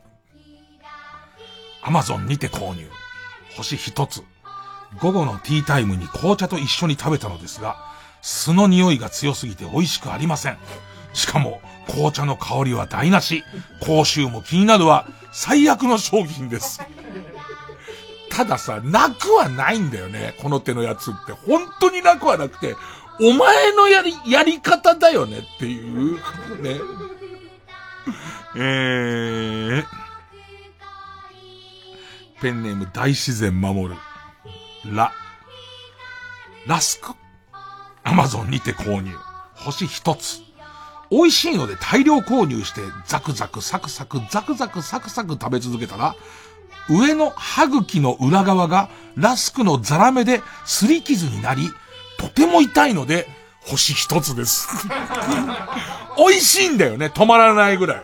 止まらないぐらい美味しいんですけど、残念ながら痛いんで、星は一つですよね、それは。当然。えー、ペンネーム、釧路ダンディ、ラ、ライディーンの CD、アマゾンにて購入。星一つ。歌詞カードが入っていない。僕にしか聞こえない例の声の内容が知りたかったのに残念です。てれれー、ててててれれれれ、嫌われも、てれれれれの、あれですよね。ずっと聞こえてるやつですよね。でれれれ、豚汁。でれれれ、豚汁。でれれれれのところの歌詞が多分豚汁とは言ってると思うんだけれどもっていうのをちゃんと確かめようと思ったら歌詞カードが欠品なんですよね。うーん。ペンネーム。所沢志向の、所沢は志向の住宅地。星一つクソレビューカルタ。ラ、ラコステのポロシャツ。ゾゾタウンで購入。星一つ。昔からラコステが好きで愛用していました。ですが今回買ったこのポロシャツを着ていると、会う人会う人口を揃えて、あと何日で死ぬのと言ってきます。深いです。明日会うよ、作者の菊池さん、ゲストにいらっしゃるんで。えー、ペンネーム、トタケケ。ラ、ラマーズ法のハウトゥー本。アマゾンにて購入。星一つ。アナルにすっぽり収まって取れなくなったオロナミン C の瓶をなんとかできるかと思い購入したのですが なんとかできると思い購入したのですが、排出するどころか、どんどんどんどん奥に向かってるような気がします。なんだろう、ヒーヒー風のリズム、リズムの感じがちょっと逆、裏入っちゃったのかな？裏入っちゃったから奥にどんどんどんどんおろしが、おろしが入ってっちゃってるのかな？何なんですかね？おろしの口だけ入ってんじゃないんだな、これ多分。最後までもおろし入っちゃってるから、こういうことになんのかな？ヒーヒーの風で出るつもりが、肛門の内壁に当たって戻されてる感じなんだろうね、きっとね。えー、どんどん奥に向かってるような気がします。困った。あは、あ、まさか、風呂上がりに全裸でソファーに座ったら、偶然そこにオロナミン C の瓶が立てて置いてあるとは。それにしても困った。誰に向かってなんだよ。誰に向かっての強がりなんだよ。なんか、あの、知り合いの肛門科、知り合いのとか、まあ、肛門科の先生に聞いたんだけども、お尻の中に炭酸電池入ってくる人とか、いろんなもん入れてくる人いる、いるんだけど、みんな、あの、うっかりって言うらしいです。うっかりってなんだよ。どううっかりしたら炭酸電池入るんだよって。いやー、うっかりっつって、聞いてねえよって思うらしいよ。その医者としては別に入った理由とか別にそれほどいらないから、常夜灯ってわかる？あの、昔のさ、えっと、家のさ、えー、電気の、の、ちっちゃい赤ちゃん電球とか言ってたさ、あの、真っ暗にするの嫌な人が、それだけつけるやつあんじゃん、あれ。あれとか入ってるらしいよ。うっかり。ねえ、うっかり入ってるらしいよ。えー、ペンネーム、形状記憶老人、ラ、ラショーモン。キンドルにて購入。もうラショーモンは電子、電子書籍。星一つ。オチに納得がいきません。私が作者なら、カツラ作りによる過労で体調を崩した老婆が、青汁と出会い、健康と家族の絆の大切さに気づくみたいな話にします。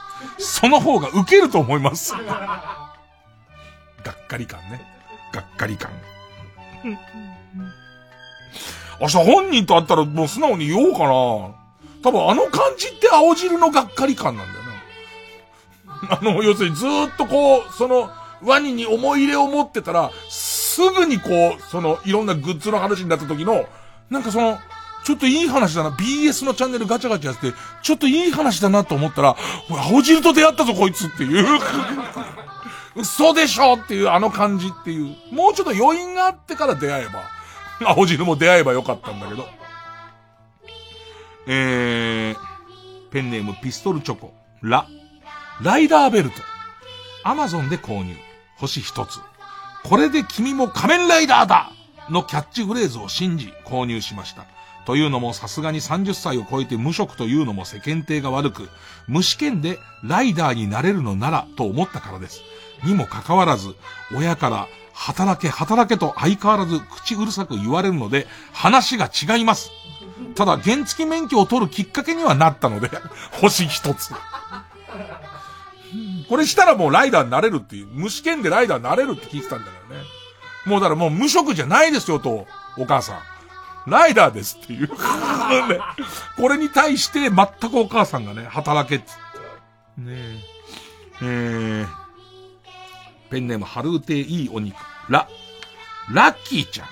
アマゾンにて購入。星一つ。マギーシンジの相棒のラッキーちゃんを、娘がどうしても欲しがるので購入したが、ぐったりしていて動かない。死骸を売りつけるなんて冬眠かもしれませんよ。ね 冬眠かもしれませんから、もしかしたら春まで置いておけば大丈夫かもしれません。えー、ペンネーム、田中カモシカ。リ、リカちゃん人形。アマゾンにて購入。星一つ。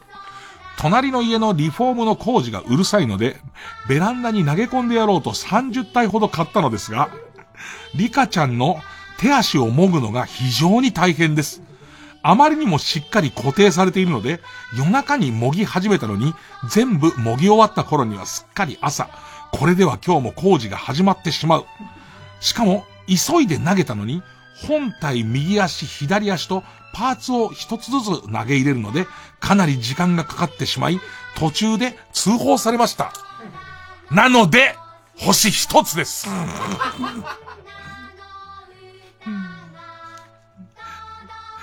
ペン、ペンネーム大自然守る。リ、リーサルウェポン映画。リーサルウェポンの DVD。アマゾンにて購入。星一つ。池脇千鶴のおっぱいが出てこないので、そりゃあ星一つですよ。先日見た、ジョゼと虎と魚たちでは、池脇千鶴のおっぱいが見れたので、残念です。あの、何か多分初めて見たのかな、映画っていうのを。生まれて初めて映画を見て、1打数1安打で池脇千鶴さんがおっぱいを出していたから、映画は全部おっぱいが、池脇千鶴さんがおっぱいを出すと思ったのかな。それでリーサルウェポンを買ってみたら、まさかの映画なのに映画なのに池脇千鶴おっぱい出さないなんて、不良品だと思っちゃったのかな。だとするとなんだ、だとすると、そうですね。あの、ロッキー3とか見てみてください。星一つだと思います。それも星一つだと思いますよ。えー、ペンネーム、ピストルチョコ、リ、履歴書、アマゾンにて購入、星一つ。志望動機の枠が大きすぎます。そんなに書くことはないです。まあ、確かにだけどね。そんなに書くことないけどね。えー、ペンネーム大自然守る。ル、ルンバ。アマゾンにて購入。星一つ。普通の掃除機のようにブラシを外して玉袋と竿を一緒に吸い込むことなど、吸い込むことなどできないので低評価にさせていただきます。うんえー、ペンネームそろそろ旧姓中山。ル、ルンバ。アマゾンにて購入、星一つ。母さんがいなくなり、誰も掃除をしなくなったことで、家中が汚くなってしまったので買いました。本当によく働いてくれて、まるで母さんがいた頃のように、家が綺麗になったのですが、なんだそんなもん買いやがって。それは俺への当てつけかと激怒した父が壁に叩きつけたところ、動かなくなりました。あの時の母さんのように、星一つとさせていただきます。知らねえよ。お前んちの怖えやつもいらないよ。ルンバと関係ないから。うーん。ペンネーム、ピストルチョコ、ル、ルージュルージュ、アマゾンにて購入、星一つ。ルージュの伝言というやつを一度やってみたいと思い、鏡にルージュで、お味噌買ってきて、と伝言を残したら、これがなかなか消えず、祖母が毎日味噌を買ってくるので困っています。星一つ。ね。うーん。ペンネームソフィーと双子の姉妹。レレックス恐竜物語 DVD、アマゾンにて購入。星一つ。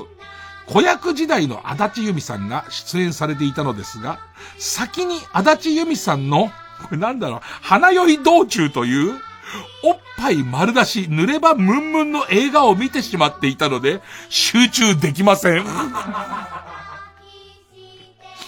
よって星一つとさせていただきます。あったね、なんか。足立由美さんが体当たり演技、みたいな。なんだろうね。あのー、ご本人、ご本人は、すごい女優さんなんですけど、なんつったらいいのかな、あの、ミニチュアダックスが、たとえ政権でも交尾してるとちょっと引くっていう感じわかります？なんかその、ね、あの、子犬の感じじゃん、ずっと。ね。なんかだから、足立由美さんゲストにお越しいただいた時に、俺足立由美さんの朗読が好きで、で、それでもうわざわざ、その、お願いして足立由美さんゲスト来てくれたんだけど、なんか、セルフヌード写真みたいなやつもらって、もう未だにどうしていいのかわかんない。その、足立由美さんが、旦那さんが撮ったやつなのかな？なんかそのポ、セルフポートレート集で、すっぱだかとかあるんだけど、そういうんじゃねえんだよと思って。ね、なんで、その、どのページを探しても首から大きなガバ口を下げてないっていう、その感、その感じなんだよね。半紙に大きなグって書いてないっていう、その感じなんだよね。え、ペンネーム、ポコヤ火山。このポコヤ火山さんすごいくれるけどさ、ポコヤ火山なのかな？ポコヤ火山なのかな？何なんだろう？もう言葉がもともとわかんないから。ポコヤ火山レ、レゴブロック、アマゾンにて購入、星一つ。4歳の息子の想像力を高めようと購入。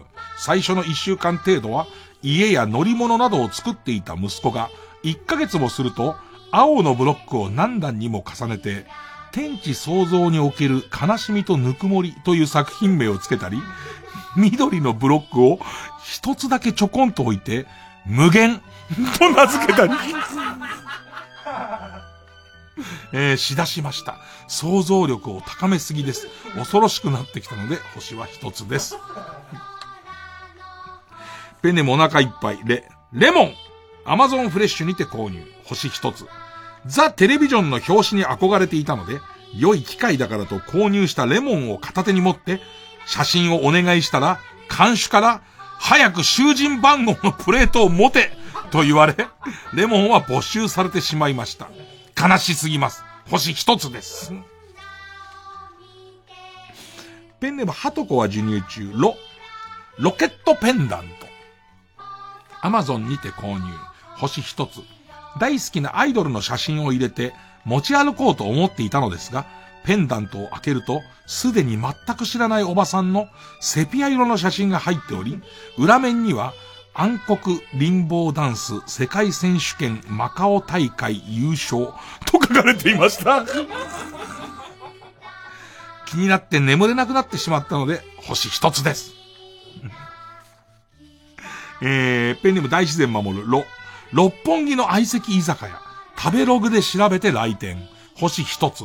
アンジェラ佐藤と相席になり、会計がものすごい額になりました。でこに巻いた。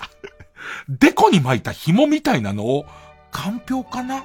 戻す前のかんぴょうかな？と考えていて、うっかり大食いレジェンドと気づかずに、俺がおごると言ってしまった私もうかつでしたが、出禁にしない店側にも問題はあるのでは星一つです。大食いの番組始まってさ、テレ東でさ。それ第1回だの、小林武さん、小林武さんのさ、大食いを目の当たりで見たんだけどさ、なんかこう、小林武が日本で大食いするっていうことに、スタッフテンション上がりすぎて、マッチメイクが異常なのよ。なんかね、最初小林武対3人っていう、なんか一般人3人っていう話を俺は聞いてたんだけど、それじゃ絶対すぐ倒せるだろうってなったみたいでエスカレートしたらしくて、小林武対大食い3人になっちゃって、その大食いが、それぞれなんかその、YouTuber だったりとか、なんかその、選手権優勝者なんだ。それでほぼほぼ互角の勝負して、僅差で小林さん負けたけど、久々見たね。なんか国内で食べる小林武すごかったよ。な、前に比べると、風景が、見ましたかね？お正月の見た人わかると思うんですけど、小室哲也みたいになってるんですよ。だからより食べなそうなんですよ。より食べなそうなんだけど、何杯食ってたからやっぱラーメン、すごい量ラーメン食ってたね。ラストペンネームスズムシ食べた。ロ。ロシア軍払い下げ火炎放射器。アマゾンにて購入。星一つ。病気の母にお粥を作ってあげるために購入しましたが。火加減が難しくて、焦げているのにお米の芯が残ってしまいました。それでも笑顔で完食してくれた母も先日他界しました。最後の親孝行がこんな形になってしまい残念でありません。本来なら星などゼロですが、仮想にも使えるので、火力がすごいですから。軍の、軍のやつだから。ということで。いや、なんかこれ長文難しいんですけどもね。えー、星一つクソレビューカルタでした。さあ、続いてこちら。俺のセブンルール6番目カルタ。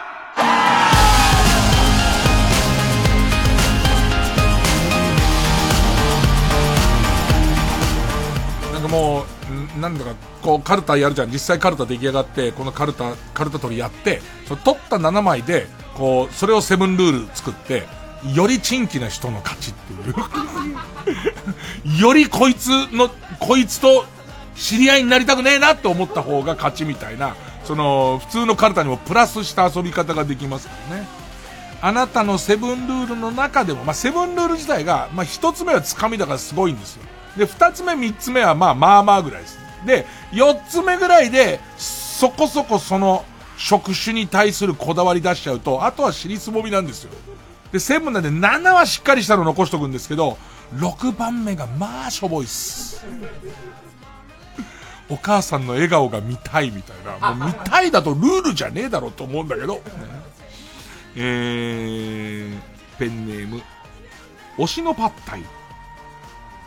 あ、アイドルの公式サイトを見るときは、直前まで見ていたエロサイトのブラウザを一旦閉じて、改めてブラウザを立ち上げる。神聖な感じなんだろうね。一旦、一旦ですよ。全部、全部の全てのウィンドウを閉じるで、終了して、また別のとこで見るんですよっていうその気持ちの高め方ですよね。だなんか僕思うんですけどね、今その、家にいてネットを通じた会議みたいなのがいっぱい増えてくるじゃないですか。で、あの、ファンザファンザを立ち上げたやつでそのままネット会議はダメだと思うんですよ。やっぱり一旦きちんと閉じて、きちんと閉じてからだと思うんですよね。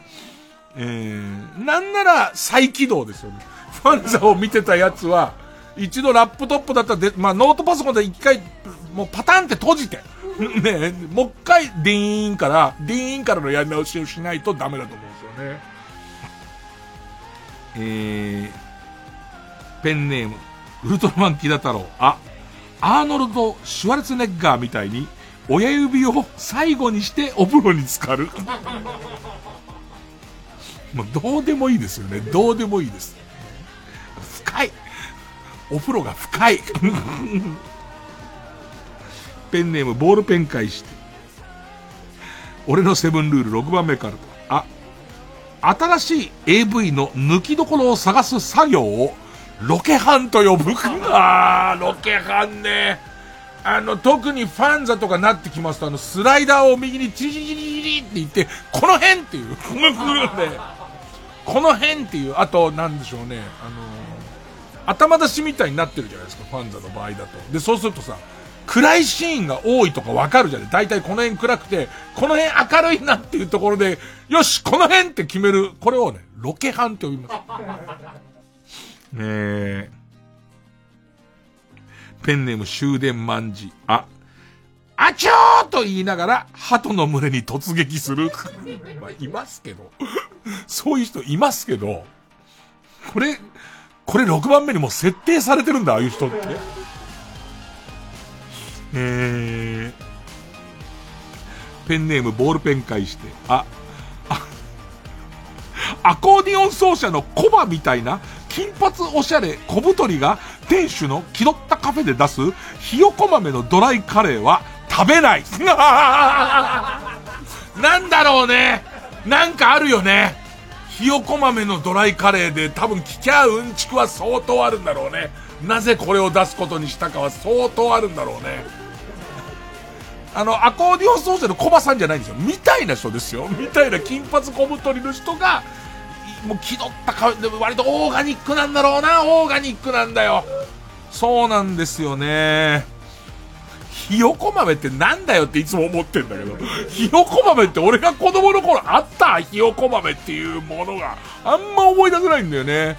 ひよこ豆のカレーあるわなんか今日のランチみたいなとこにひよこ豆のカレー出ましたっていう感じの。ねあなたラッキーですよみたいな。うちのひよこ豆のカレーの、カレーの日に来たから、ラッキーですよっていう。うん、ペンネームソフィーと双子の姉妹。あ、開かずの金庫を開ける番組を見るときは期待をしない。わかるわわかるわでもね、もういいんだ、なんか。もうその、いいんだ、あの、所さんの番組の、まあ俺の中での本家はあれなんだけど、他にはあったのかな、今まで。俺の中の本家は学校では教えてくれないそこのところの中の、あの、金子くんがレポートに行く、開かずの金庫。でも開かずの金庫出ないってことは分かってみるっていうもんなんだけど、開かずの金庫ものですげえさ、あの、出なくていいの。別に小判が出ると思ってないし、出たらいいなとは思うものの、出ないテンションで見てるじゃん。でも、開かずの金庫ものの一番あっちゃいけないやつって、開けた時に、これはいつから開いてないって言ってる。もう、その、昭和30年からこの金庫開いてないんですよっていうものの中から、ちょっと平成の頭ぐらいのもん出てくる時ない？あの時の、お前何、何ちょっと嘘言ってんの？って、その、多分依頼する方も知らなかったと思うんだけど、何それっていう、あの感じ。で、この間の所さんのスペシャルで、ついに開かずの金庫が9個っていう、1個の施設の中に開かずの金庫だらけっていう特番があって、出ないんだよ。もうそのネタバレとかもしょうがない。出ないんだから。出ないんだけど、それはそれなりに、なんか特番感があってよかった。なんかさ、普通特番感があるのは、出るやつじゃん。出るやつじゃないんだっていう。数なんだっていう。えー、ペンネーム終電万事。あ、アサイーボールがどういうものかは知っているが、知らない体で話を聞く。あの、なんか、今日、毎朝アサイーボール、毎朝、もうアサイーボールがルーティーンなんだっていう意識高い系の女の人の話に、え、アサイーボールって何ですかって言った時の、ちょっと上からの、いや、アサイーボール知らないのって言って、そのアサイーっていうものが、どれぐらい何か入ってんだろ多分鉄分。入ってんじゃないの？多分、おそらくだけど鉄分と、あと、アントシアニン。アントシアニンが多分入ってんだと、もう何に聞くか知らない。だけど、なんかそのあたりを、あえて知らない体で聞くことで、世の中を平和にする。言いたい人だから。ね。できれば言いたい人だから、アサイーボールがどういうものか知ってはいるが知らない体で話を聞く。これはね、みんなの6番目に入れてほしい。ペンネームたまず。あ、朝日奈央に会った時のために、おしっこを入れてもらうための空のペットボトルを常に持ち歩く。これもみんなに。この間もなんか、朝日奈央ちゃんと一緒の番組でしたね。頑張る、あの子。あの子は本当に頑張る。えー、ペンネーム、ウイリス、ウイリス、ウイリス、ウステリアブックウィステリアブック、ウィステリアブックって何？ねえ、ウィステリアブック。あ、アンジャッシュのすれ違いコントは完全渡部目線で見る。これどうですか？要は、両方把握して見るんじゃないですか。渡部目線で、俺は娘さんをくださいって言いに来た人だけども、この人何言ってんだっていう。もっと言うと、俺は、あ、俺は娘さんをくださいって、娘の婚約者が、付き合ってる男が来るっていうのを知っているお父さんだけれども、えー、っと、小島くんは、何を言ってるんだこいつはっていう目線で見るんです。でもちょっとなかったよね。この感覚なかったよね。でもちょっと面白いかもしれない。なるほど。それはびっくりするよ、みたいなことになるのえー、ペンネーム、田中かもしか。あ、あのね、芦田、芦田愛菜だよ。のモノマネで、今日も喉の調子をチェックする。まあ、6番目だからね。6番目だからもういつもそうするって朝。あ、あ、あ、あ、あのね、あ、あ、あのね、あのね、芦田愛菜だよ。芦田愛菜だよ。よしっていう、それ、もう、いいぞ、6番目です。だから。これが7番目だときついけど、6番目だから。うん。ペンネームピストルチョコ、い、石を靴下に入れて振り回すときは、祖母が近くにいないところで。ペンネームそろそろ旧姓中山。い、石を蹴飛ばして家まで帰ろうと決めたのに、石がドブに落ちるなどして失敗した場合は外泊。ペンネーム、メガネ玉手箱。う、ウォシュレットは今日から、電話は弱から。いいよね。なんか標語ですよね。ウォシュレットは今日から、電話は弱からです。ペンネームピストルチョコ。う、ウォーターサーバーのボコボコと同じタイミングでおならができたら自分を褒めてあげたい。ゴボゴボゴボつって。ね、ゴボゴボつって。うん。ペンネームダックス。え、エロ動画を見るときは、女優が脱ぐのに合わせて自分も服を脱いでいく。こうじゃなきゃダメだよ。雑なんだよ。そういうルールを自分に課してないから、下手したら寒いからっていう理由でズボンも脱がずに、ちょっと横から、短パンの横からはみ出した感じでいじり出すでしょ。こんなことじゃダメなんですよ。ちゃんとルールを設けないと。ペンネームマテールパン。え、エッチなお店の受付では、坂本一世を名乗る？うん。終電万事。お。しんの撮影中は役に入り込むためにお弁当に手をつけなかったけど、このお弁当の時だけはどうしても手をつけちゃった。それぐらい美味しい。と泉ピン子が紹介していたお弁当は絶対に買わない。なんかで言ってたのかな。なんかで言って、言ってたっぽいよね。これをオリジナルで書くようになったら病気だからね。これはなんかで言ってるの切り取るのはセンス。これがなんかでうまいと思う。これを切り取るのはセンスだけど、これを空想で全部かけた場合はお薬出ますよ、これ完全に。おしんの撮影中は役に入り込むためにお弁当に手をつけなかったけど、このお弁当の時だけはね、どうしても手つけちゃった。それぐらい美味しいの。言ってそう。言ってそうだね、なんか。その、弁当特集のバラエティで言ってそうだね。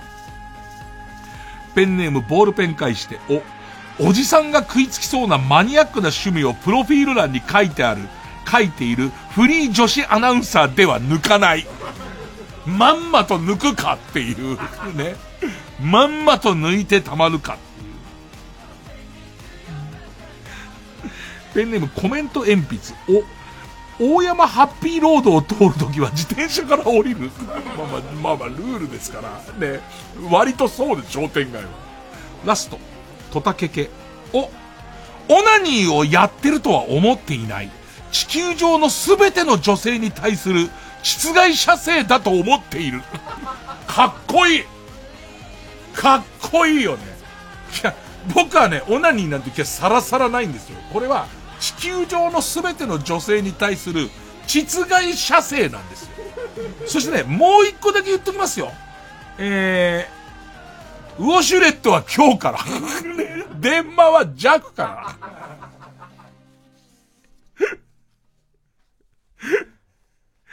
アンジャッシュのすれ違いコントは渡部目線で見ますから。これが7個中3つですかセブンルール、ルール中3つ。えー、リスナー投票で勝ち残るカルタを今から、今から決めます。えー、勝ったと思う方のカルタが、星一つクソレビューカルタなら、メールの件名にカタカナで、レビュー。えー、勝ったと思うのが、俺のセブンルール6番目カルタなら、メールの件名にカタカナでセブンと書いて、メールの本文に住所、氏名、年齢、電話番号を書いて、これからかかる曲の間に送ってください。投票は1人1回です。抽選で3名様にバカ力カードをプレゼントします。メールアドレスは、baka.tbs.co.jp baka.tbs.co.jp です。えー、TBS ラジオ今週の推薦曲、ブザーで桜エビデンス、受付開始。I was back. You know, need you. This is the of evidence. Alright, he's all treasure. あの空の下でまた一つ一つ大切なものから離れていくように希望夢理想を語り合ったりもしてきたよね。喧嘩もしてきたけれど次の日には仲直りして。帰り道笑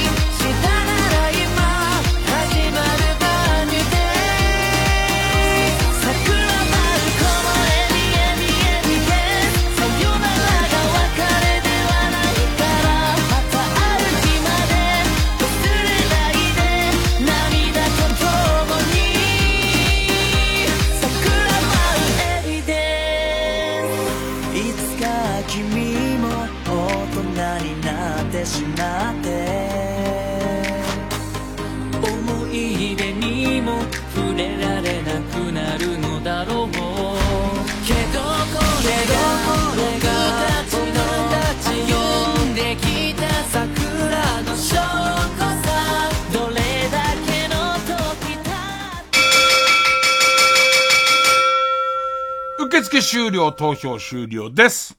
えー、投票結果、星一つクソレビューカルタ、431票。俺のセブンルール6番目カルタ、483票。勝ったのは、俺のセブンルール6番目カルタうわー、ラ行の足踏みは結構きついね。ラ行はね。で、しかもその、クソレビューはかなり書き手の才能がいりますからね。ということで、えー、勝ったセブンルール6番目カルタは、えー、初白星、家業になります。えー、家業です。えー、そして負けた、えー、星一つクソレビューカルタ、予選ブロックに引き続き戻って引き続きラ行の募集です。さあ、対するはこちら。虚婚は辛いよ、カルタ。でかい、かいかい。でかい、かいかい。腕を伸ばしてでかい太陽まあなんでしょうかね。そのパーソナリティ自体が、まあ虚婚、まあこのことはなるべく隠してるんですけど、言葉の端々に出ちゃってるんでしょうな。で、僕がこう普通の人のあるあるだと思って喋ってるようなことが、実は虚婚あるあるなんでしょうな。だからあの最終的には伊集院光の番組を面白いな、共感することが多いなと思ってる方っていうのは自然に虚婚なんでしょうな。そういうことで、まあ、この番組に関わってる人もね、老若男女皆虚婚ということが分かりましたので、えー、虚婚あるあるでカルタを作ってもらおうというコーナーです。えー、っと、家業。家業ね。えー、例題。ペンネームお願いです。暖房を切ってください。か、カルタの絵札が見えないっていう。もうすでに前にドーンってありますからね。これを必ず右の方にこうやって寄せないと、ポジを寄せていかないと見えませんからね。えー、ペンネーム、えー、ハトコは授乳中。こ、コンビニにて、お客様、フルフェイスのヘルメットをご着用のままの入店はお断りさせていただいております。必ず言われちゃうんですよ。人のところがもうテッカテカですから。赤紫、赤紫色のヘルメットを被ってると思われちゃうんで、まあ皆さんね、今は、あるあるって思ってると思いますけども、そのまま、だちょっと難しいのはね、みんな当たり前のことと思って、で、それは別に普通のあるあるでしょって思ってるかもしれませんけども、ふと、ね、いるじゃないですか、おちんちんの小さい人って世の中いるらしいんですよ。ね、えー、そういう人、そういう人のことを考えると逆にネタが見えてくると思います。えー、来週は、俺のセブンルール6番目カルタの家業対、えー、虚婚は辛いよカルタ家業、家業対決になります。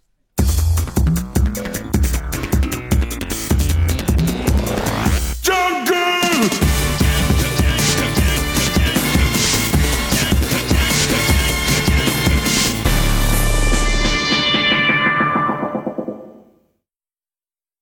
ライムスター歌丸です。この度、日本で唯一の国立映画専門機関、国立映画アーカイブの音声ガイドを担当させていただくことになりました。その名も、ライムスター歌丸と見る国立映画アーカイブ常設展、日本映画の歴史。全国活動写真弁士、大番付っていうの相撲の番付みたいなのみたいなんですよね。うん、借金踏み倒しとか、そういうことが書いてあるんですよ。なんだそれまあ、映画に詳しくない人でもですね、思わずおーっと感心してしまうような本当に貴重な展示の数々を楽しくカジュアルにご紹介していく音声ガイドとなっています。スマートフォンアプリ耳タブは誰でも簡単にダウンロードできます。皆様ぜひ一度お試しください。4月10日金曜夜12時からのマイナビラフターナイトは、アニメ、冴えないヒロインの育て方の加藤めぐみちゃんがね、まあ、僕の好きな人なんですよ。からたちほか5組の若手芸人が登場。マイナビラフターナイトは毎週金曜夜12時から。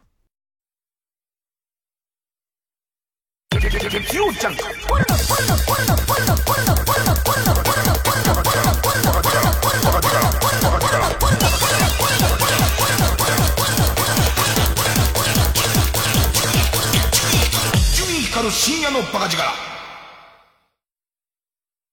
ここでセブンティーンの舞い落ちる花びら、フォーリンフラワーをお聴きください。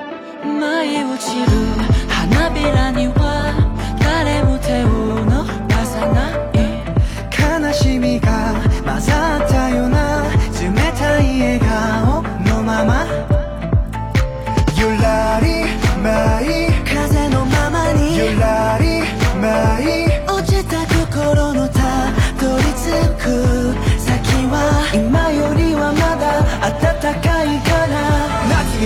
えて小雨に濡れて誰かのために散りたいなんて切なに生きてたけど君とはいいそ全てには意味があることを知ったんだ。君へと舞をしてくよ。今すぐ会いたい。いつかきっと君が僕の心に。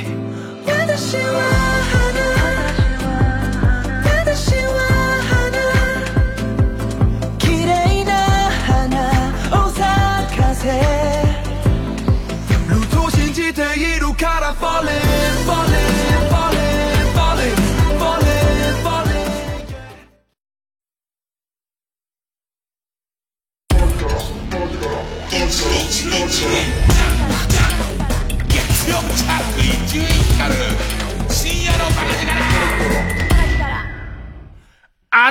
こう聞こえたらもうおしまいコーナー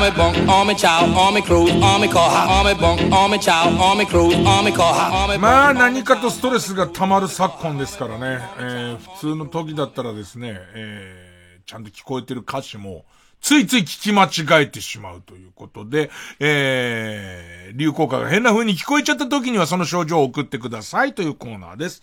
えー、まずはですね、ペンネームズミオさん。ズミオさん。元歌ピンクレディの SOS のこの部分です。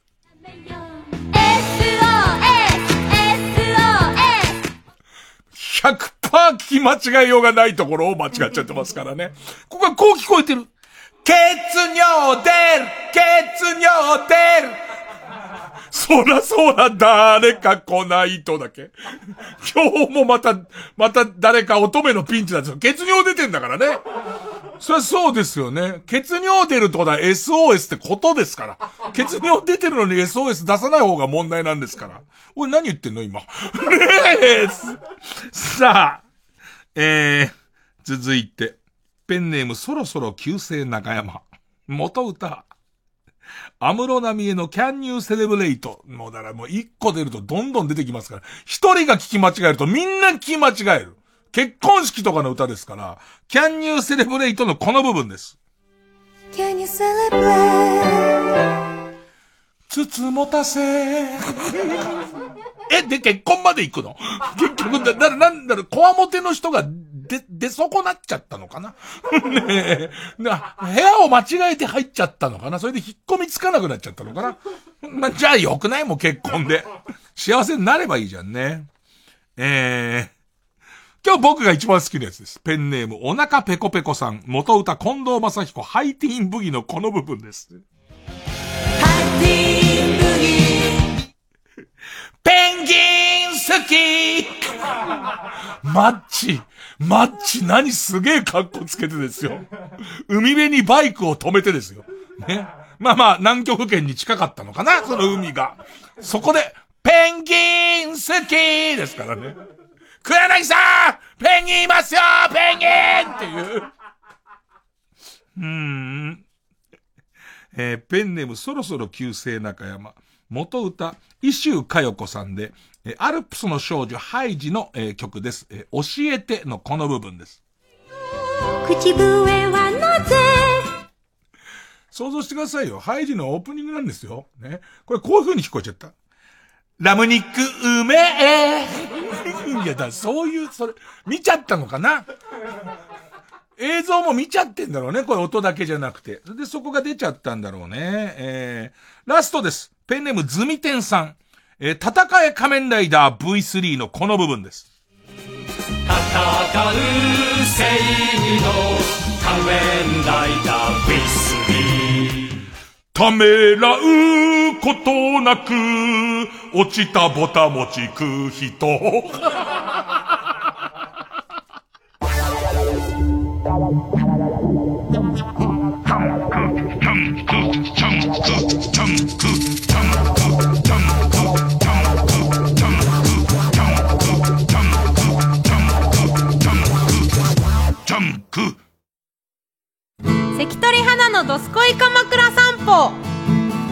花です。音声ガイドに特化したアプリケーションサービス耳たぶにて関取花のどすこい散歩ラジオが配信中。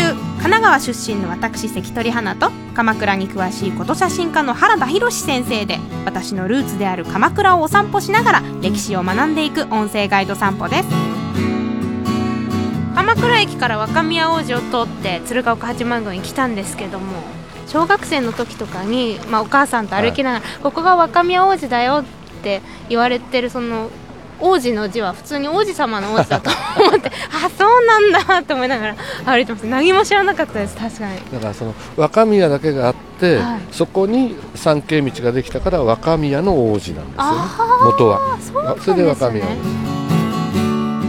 耳タブは数字の33とアルファベットの TAB と検索してスマートフォンのアプリストアからダウンロード。TBS ラジオ905954 TBS ラジオ JUNK。この時間は小学館中外製薬マルハニチロ伊藤園ホテルズ他各社の提供でお送りしました。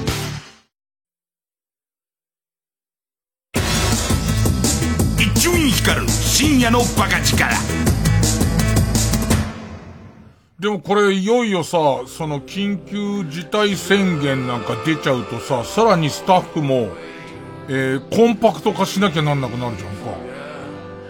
したらもうあれにしようか、もう出ちゃったら、もう連絡とかとしないで、俺は必要だなっていう人だけ一斉のせいで来るっていうのと。ねえ、で、誰も行かないっていう、なんとかなんじゃねえかっつって、誰も行かないみたいな、そういうのはありかな。ねなしだよ、そんなの。どうやったって。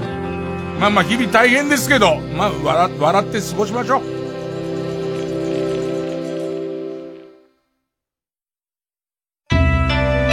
中村獅童です TBS ラジオ主催赤坂大歌舞伎3年ぶりの公演となる今年のタイトルは怪談ボタン道路です原作落語にある人間模様の面白さに新たな解釈を加えた新しい怪談ボタン道路を勘九郎さん七之助さんと共に演じてまいります。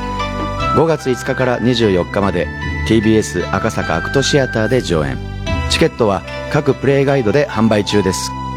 詳しくはサンライズプロモーション東京0570-003337まで。ご来場お待ちしております。TBS ラジオ 90.5MHz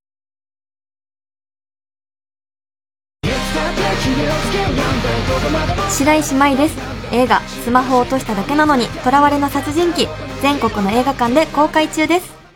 3時です。